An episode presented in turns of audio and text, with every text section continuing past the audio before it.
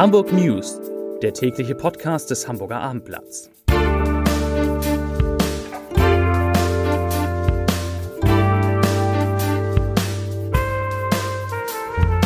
Moin, mein Name ist Lars Heider und heute geht es um neue Erkenntnisse über den Mann, der in einem Regionalzug von Kiel nach Hamburg zwei Menschen getötet und andere schwer verletzt hat. Weitere Themen. Nach dem Spiel des HSV in Rostock, das 2 zu 0 endete, hat die Polizei 20 Ermittlungsverfahren gegen Fans eingeleitet. Ein großes Callcenter in Hamburg meldet Insolvenz an und die Hafen City ist mächtig auf dem Holzweg. Dazu gleich mehr. Zunächst aber wie immer die Top 3. Die drei meistgelesenen Themen und Texte auf abendblatt.de. Auf Platz 3 unerträglich. Kritik, Kritik an Hamburger Islamistendemo. Auf Platz 2 ungewöhnlicher Mieter für Deutschlands größtes Hochhaus. Und auf Platz 1, da ist eine neue Folge unseres Podcasts mit Ernährungsdoc Matthias Riedel. Diesmal geht es darum, ich zitiere, was bei einer Ernährungsumstellung niemals fehlen darf. Das waren, das sind die Top 3 auf abendblatt.de. Nach dem Bekanntwerden von möglicherweise extremistischen Äußerungen des mutmaßlichen Messerangreifers von Brockstedt, Ibrahim A., fordert die CDU Aufklärung von Hamburgs Justizsenatorin Anna Gallina von den Grünen.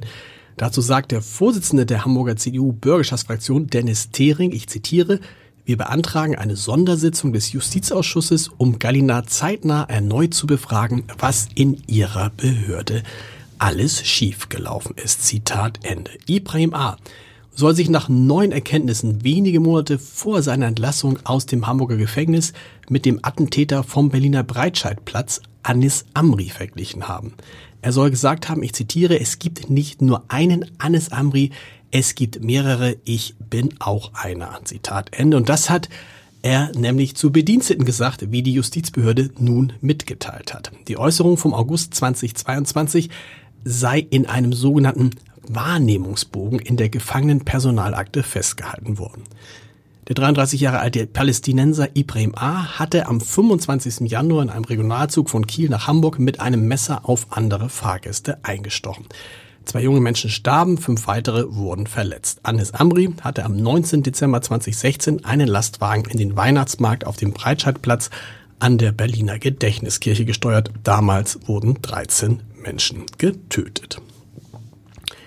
Die nächste Etappe beim Umbau der Gasversorgung in Deutschland ist geschafft. In Brunsbüttel an der Unterelbe wurden heute die letzten Rohre für den Anschluss des LNG-Importterminals an das nordwesteuropäische Gasverbundnetz entladen.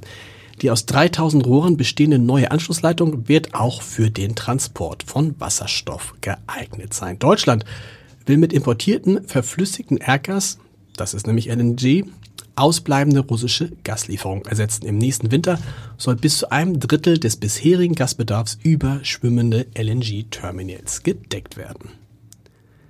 Diese Fans sind eine Schande für den Fußball. Nach dem Sieg des HSV bei Zweitligist Hansa Rostock, Rostock, Rostock heißt es wohl richtig, ist es am Sonntag zu tumultartigen Szenen rund um das Ostseestadion gekommen.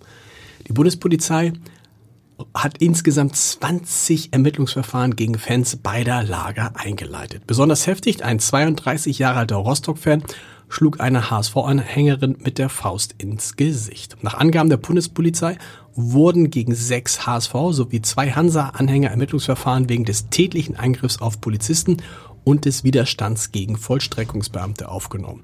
Die acht Männer widersetzen sich mit Schlägen, Tritten und dem Wurf einer gefüllten Plastikflasche. Ein Rostock-Fan wurde angezeigt, nachdem er angeblich versuchte, einen Freund aus der Ingewahrsamnahme zu befreien. Eines der spannendsten Bauprojekte Hamburgs entsteht derzeit in der Hafen City, nämlich das höchste Holzhaus der Stadt. Die Wände und die Decken sind komplett aus Holz, nur die Tiefgarage mit 180 Stellplätzen und das Erdgeschoss sind aus Beton gefertigt, ebenso das Treppenhaus. Aber ansonsten wird vor allem Fichte verbaut. Und dazu sagt Fabian von Köpp, Geschäftsführer der Gabe Immobilienprojekte, ich zitiere, Holz ist nachhaltig und zudem leichter, deshalb können wir hier auch vier Etagen mehr bauen, als wenn wir nur mit Beton arbeiten würden. Wie das Ganze aussieht und wer da einzieht, lesen Sie natürlich auf abendblatt.de. Die internationale Callcenter-Gruppe Tricontis 360 ist insolvent. Nachdem am Donnerstag und am Freitag die beiden Hamburger Gesellschaften Tricontis 360 Hamburg und die Holdinggesellschaft der Gruppe Tricontis 360 Verwaltung Hamburg Insolvenzantrag gestellt hatten, werden am heutigen Montag und am Dienstag mindestens weitere 13 Tochtergesellschaften ihre Anträge einreichen. Das teilte die Gruppe mit. Jetzt müssen rund 2000 Beschäftigte um ihre Jobs bangen. Zum vorläufigen Insolvenzverwalter wurde der bekannte Hamburger Rechtsanwalt Tjag Thies von der Kanzlei Reimer bestellt. Und zum Podcast-Tipp des Tages, das ist heute einfach, den habe ich schon mal erwähnt. Denn es gibt einen neuen Ernährungspodcast mit Matthias Riedel und in diesem erklärt er, wie man seine Ernährung umstellt.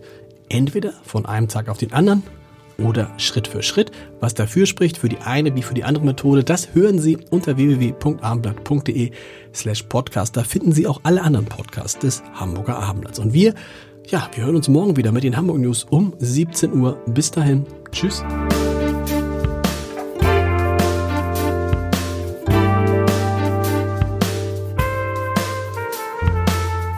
Weitere Podcasts vom Hamburger Abendblatt finden Sie auf abendblatt.de slash podcast.